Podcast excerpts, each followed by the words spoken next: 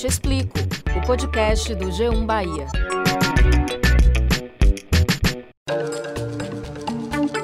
Olá, eu sou Valma Silva, editora do G1 Bahia. E eu sou Camila Marinho, repórter e apresentadora da TV Bahia. E esse é o Eu Te Explico, o podcast do G1 Bahia. A Bahia como rota do tráfico de drogas, seja em rodovias, portos ou aeroportos. E mais recentemente, até no mar.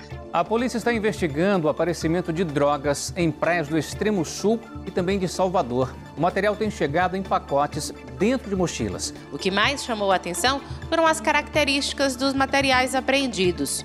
Todos estavam em mochilas da cor laranja e a droga embalada com adesivos e desenhos curiosos. Em maio, uma operação da Polícia Federal foi deflagrada para cumprir mandados de prisão, busca e apreensão para o combate do tráfico interestadual de entorpecentes na rota aérea entre Bahia e Amazonas. Nas estradas baianas, as apreensões são frequentes. Em todo o ano passado, a Polícia Rodoviária Federal apreendeu mais de 13 toneladas de drogas. As apreensões de cocaína cresceram mil por cento no ano passado, segundo a Secretaria de Segurança Pública, que realiza ações em conjunto com as polícias federal e rodoviária federal. Este ano, grandes apreensões ganharam destaque nos noticiários. Meia tonelada de cocaína foi apreendida ontem dentro de um avião no aeroporto de Salvador. E hoje pela manhã, mais uma grande apreensão da mesma droga. Dessa vez, mais de 430 quilos de cocaína foram encontrados escondidos em uma carga no porto de Salvador. É importante ressaltar, Camila, que com tantas apreensões, a Bahia vai ganhando um triste destaque entre os principais estados brasileiros com crescimento no tráfico de drogas. No episódio dessa semana, vamos debater essas e outras questões relacionadas ao tema. Para nos ajudar nesse debate, vamos conversar com o delegado de repressão a drogas da Polícia Federal, Rodrigo Mota, com Marcone de Andrade, auditor fiscal da Receita Federal, e também com o inspetor Fernando Vieira, da Polícia Rodoviária Federal. Para começar, Rodrigo Mota. Rodrigo, seja muito bem-vindo. Baseado nas apreensões, nas investigações da Polícia Federal, o que, que já se sabe sobre essa droga que chega aqui até o Estado? Realmente a Bahia é destino ou apenas rota de passagem em função da sua localização? Nós temos duas situações aí. A Bahia hoje ela funciona tanto como rota para droga que vai que sai aí dos países, né, dos, dos grandes países produtores de cocaína é, que exportam para os países da Europa e a Bahia termina sendo um dos pontos de saída da, dessa droga aí pelo Brasil. E também temos aqui um mercado consumidor muito grande, de, principalmente aí de, de cocaína e maconha. A Bahia, na verdade, é utilizada aí como essa rota de passagem justamente pela, pela questão da localização geográfica, pela questão dos portos. Né? Nós temos aqui um porto que é um grande porto exportador aí, principalmente para os países da Europa, e o, e o nosso aeroporto também, né, que tem esses voos é, diretos aí para países também europeus. Qual é o caminho da droga nessa rota? É, as cidades, estados e países de destino dessa droga que passa aqui pela Bahia? Nós temos aí como origem aí principalmente aí os países né, é, Peru, Bolívia, Colômbia, que são os grandes produtores de, de cocaína. E como destino final dessa droga, a, a que não fica no, no, Brasil, que passam aqui pela Bahia, o destino final são principalmente os dois países ali da, é, da Europa. São os portos de Roterdã e, os, e, o porto de Antuérpia. Rodrigo, existe alguma diferença entre a droga apreendida no porto, no aeroporto e até mesmo nas estradas que cortam o estado? É, existe. Nós temos aqui, na verdade, no porto, são grandes quantidades de cocaína que são apreendidas, é, que são exportadas para esses dois portos que eu mencionei anteriormente aí, que são os portos de Roterdã e o porto de, é, de Antuérpia.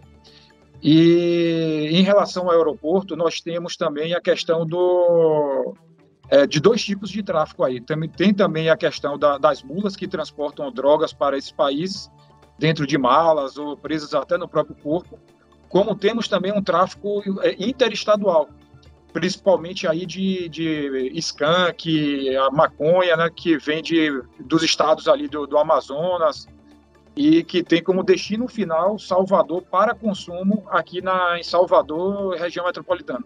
Em relação às estradas, é da mesma forma, vai chegar drogas aí, grandes quantidades que vai, vão, vão abastecer o mercado local, como também é, que vão ser aqui preparadas para que sejam depois exportadas aí via porto. O senhor falou aí das mulas. A maioria das apreensões vem acompanhado da prisão dessas mulas, dos transportadores, pessoas muitas vezes humildes e que não têm ligação efetiva com as organizações criminosas. Tem uma dificuldade da polícia em chegar até o alto comando dessas organizações? Não, nosso trabalho principal, é, Camila, é justamente esse: é chegar e, e, acabar com essas organizações criminosas. Nosso trabalho é parar na mula que foi presa ali, que foi que estava transportando essa droga, é um trabalho que para a gente a gente considera um trabalho incompleto.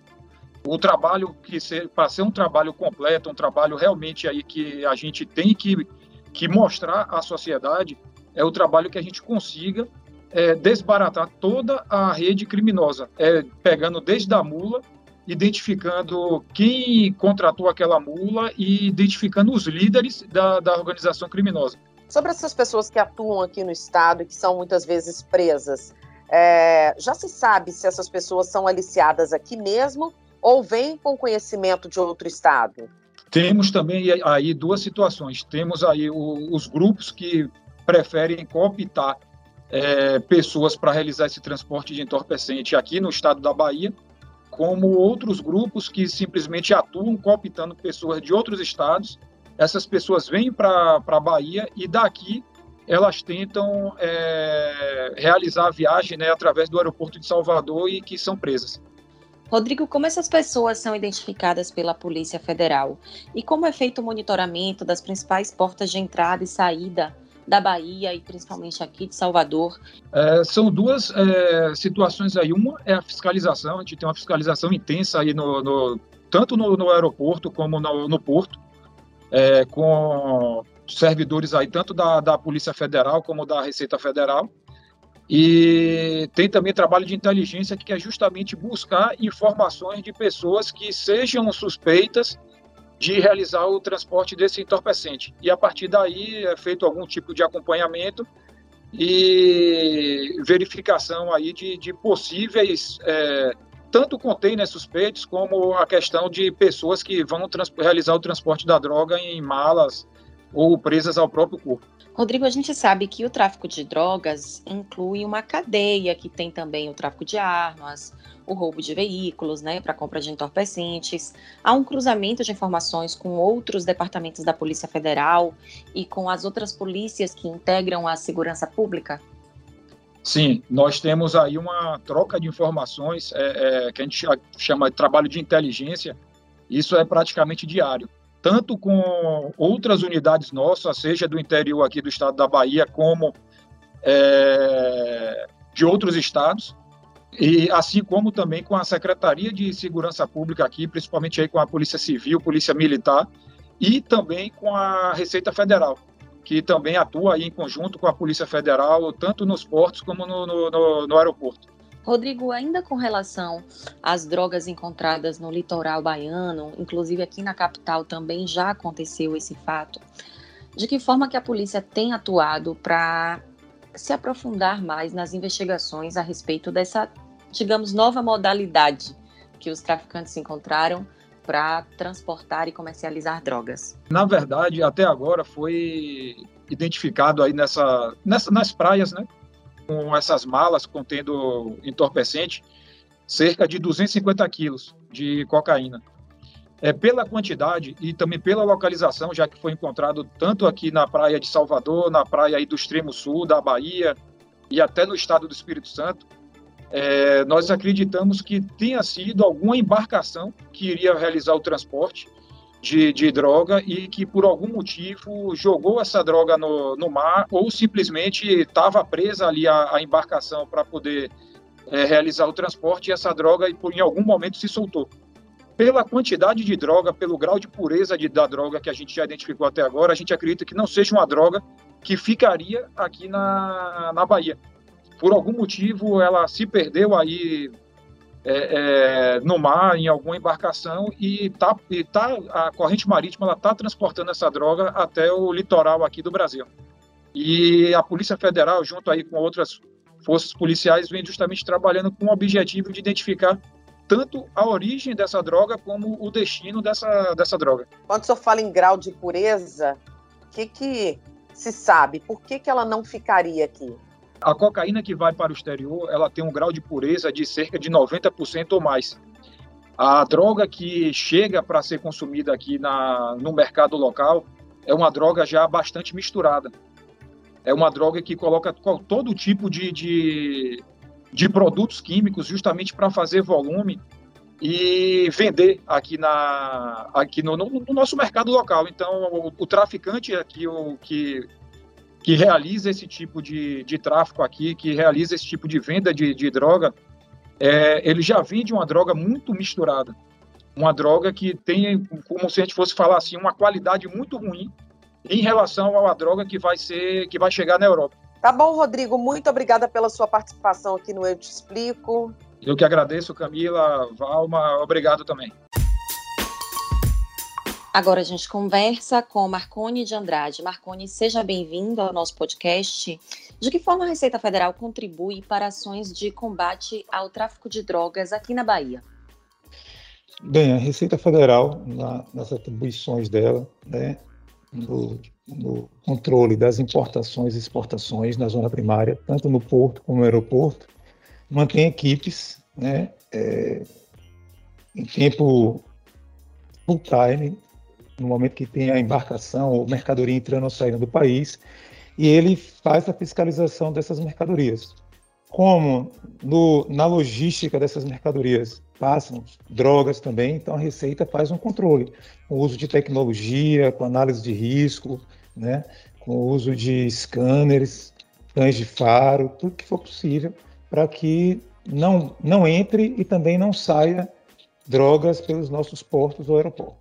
No aeroporto você tem é, sistema de detecção facial, né? a Receita e a polícia procuram trabalhar em conjunto, né, em harmonia, para você, de forma organizada, tentar combater o crime que é organizado, né, que tenta passar, e a gente tenta aprimorar nossas técnicas. Quais são os dados mais recentes de apreensões? As drogas mais apreendidas na Bahia e em quais regiões? Então, no, no, no trabalho da Receita Federal, né, a gente tem esse ano 1.300 quilos de cocaína apreendida no porto, né, e 6,7 kg de skunk, que é uma maconha que veio num passageiro vindo de Manaus, mas uma droga que provavelmente vem da Colômbia, né, acessa pela região norte, e uma fiscalização de aeroporto que foi, foi constatado que tinha um passageiro com essa droga. E no porto, que a cocaína vai nas, nas mercadorias de exportação, né? cargas lícitas que alguém insere a droga e tenta enviar para a Europa. Marconi, nós sabemos que a atuação da Receita Federal também é relacionada aos produtos que chegam ao Estado de forma irregular. Houve algum aumento desses materiais apreendidos, um aumento do número de casos de contrabando e descaminho? E qual é a causa desse problema aqui no nosso estado? Então, a gente também faz um controle nas transportadoras, em qualquer área que tenha parte logística, né? Transportador, é, correios, né? E esse de um ano para cá tem um aumento de mercadorias ilegais, como anabolizantes, comprimidos proibidos, que é considerado contrabando também, né? A origem? Assim, é o mercado consumidor. As pessoas, essa mercadoria geralmente entra pela fronteira do Paraguai, né?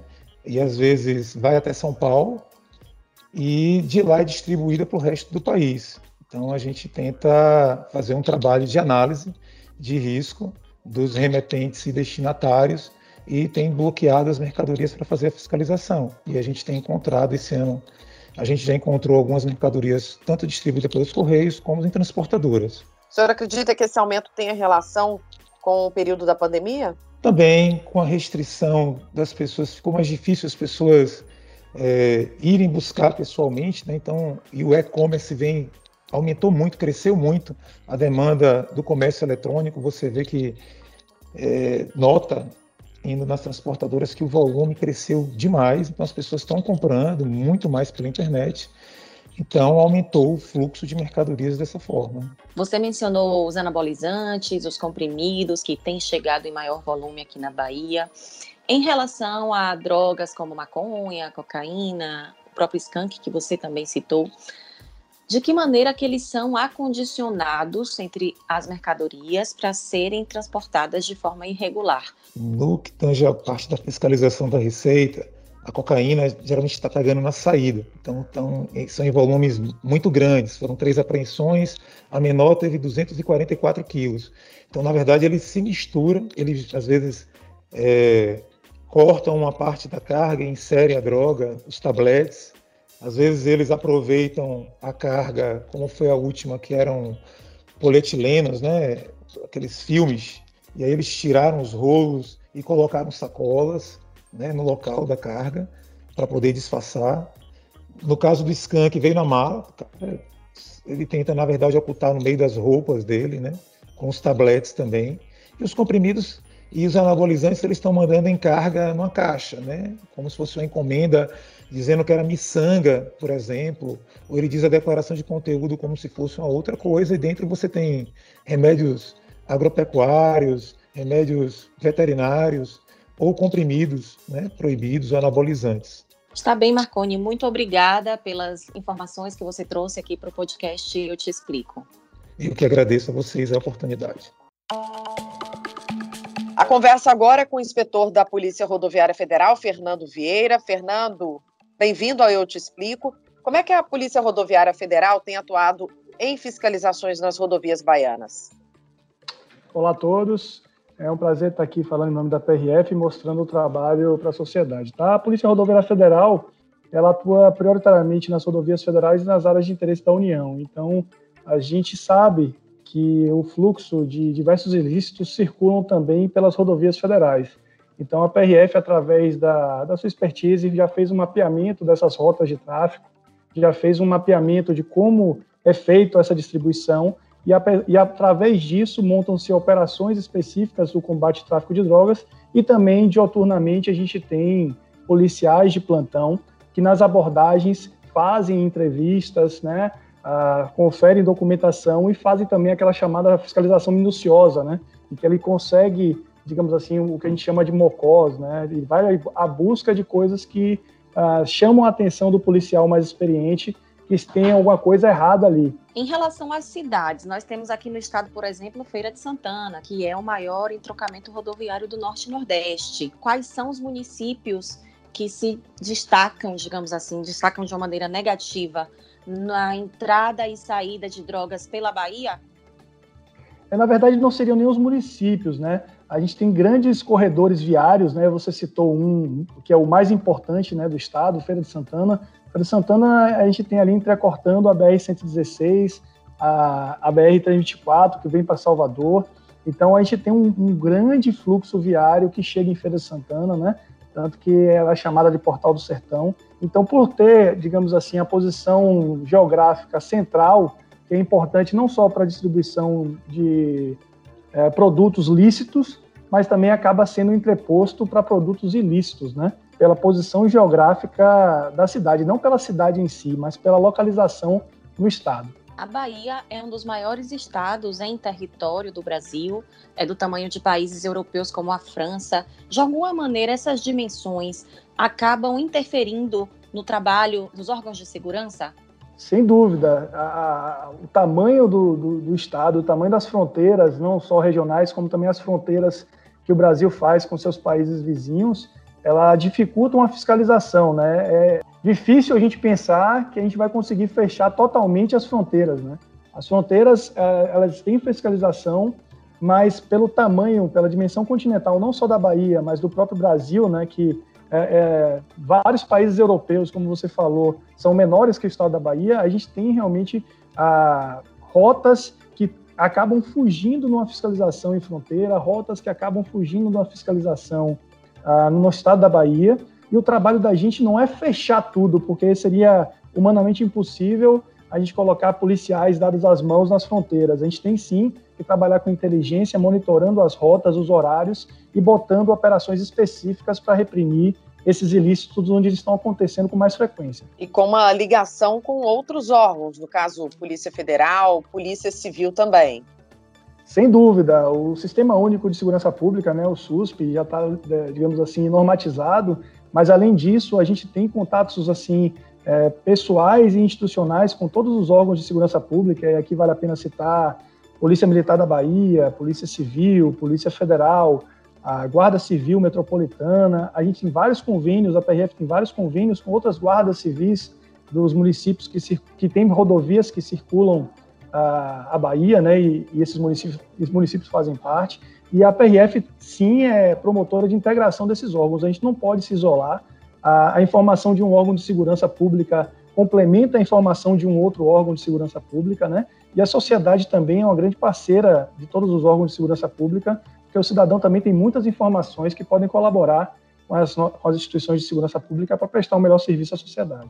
Falando sobre a questão dos produtos, analisando o balanço de vocês aqui, é, num comparativo de janeiro a junho, é, a gente percebe que teve uma quantidade maior de maconha, crack e anfetaminas apreendidas. É, isso fazendo uma comparação de 2021 com 2020. O que, que a gente pode dizer diante disso?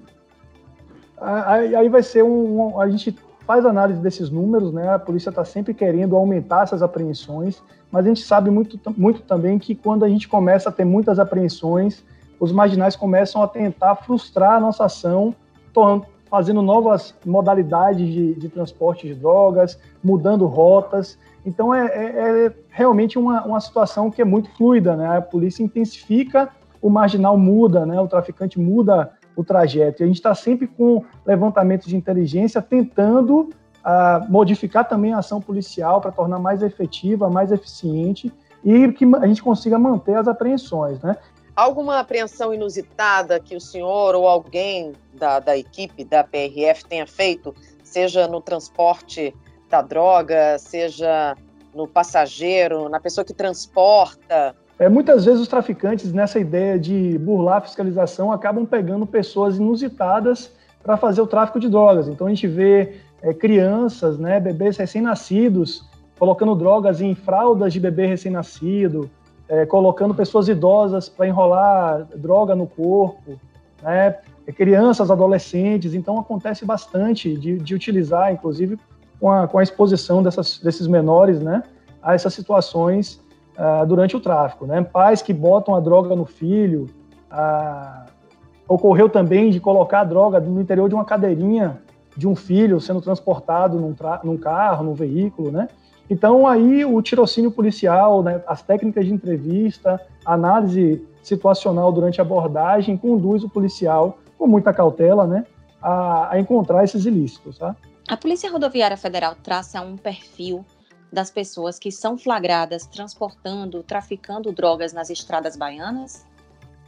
É, infelizmente, esse perfil acaba sendo comum no Brasil, né? Eu estou falando um perfil genericamente falando, na maioria das pessoas são pessoas que muitas vezes são cooptadas né, para fazer o transporte.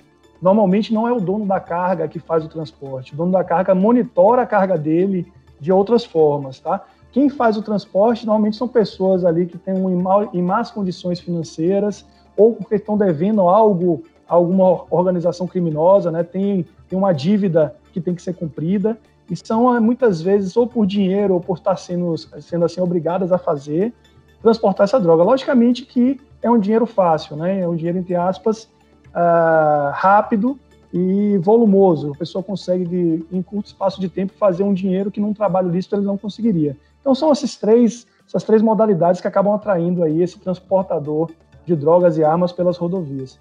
É uma realidade do país, mas a gente sabe que essa realidade também pode se, ser agravada e pode piorar quando uma pessoa se envolve no crime, né? que ela vai estar à margem do Estado então aí fica também aí a, a, a sugestão aos pais que monitorem seus filhos, né?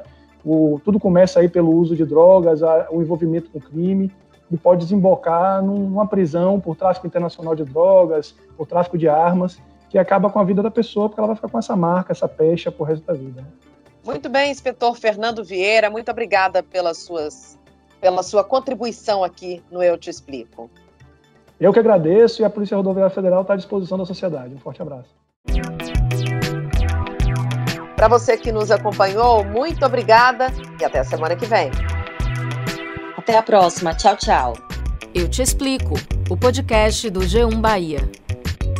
Produção e apresentação: Camila Marinho e Valma Silva. Edição: Márcio Souza. Coordenação: Danuta Rodrigues. Gerente de jornalismo: Ana Raquel Copete.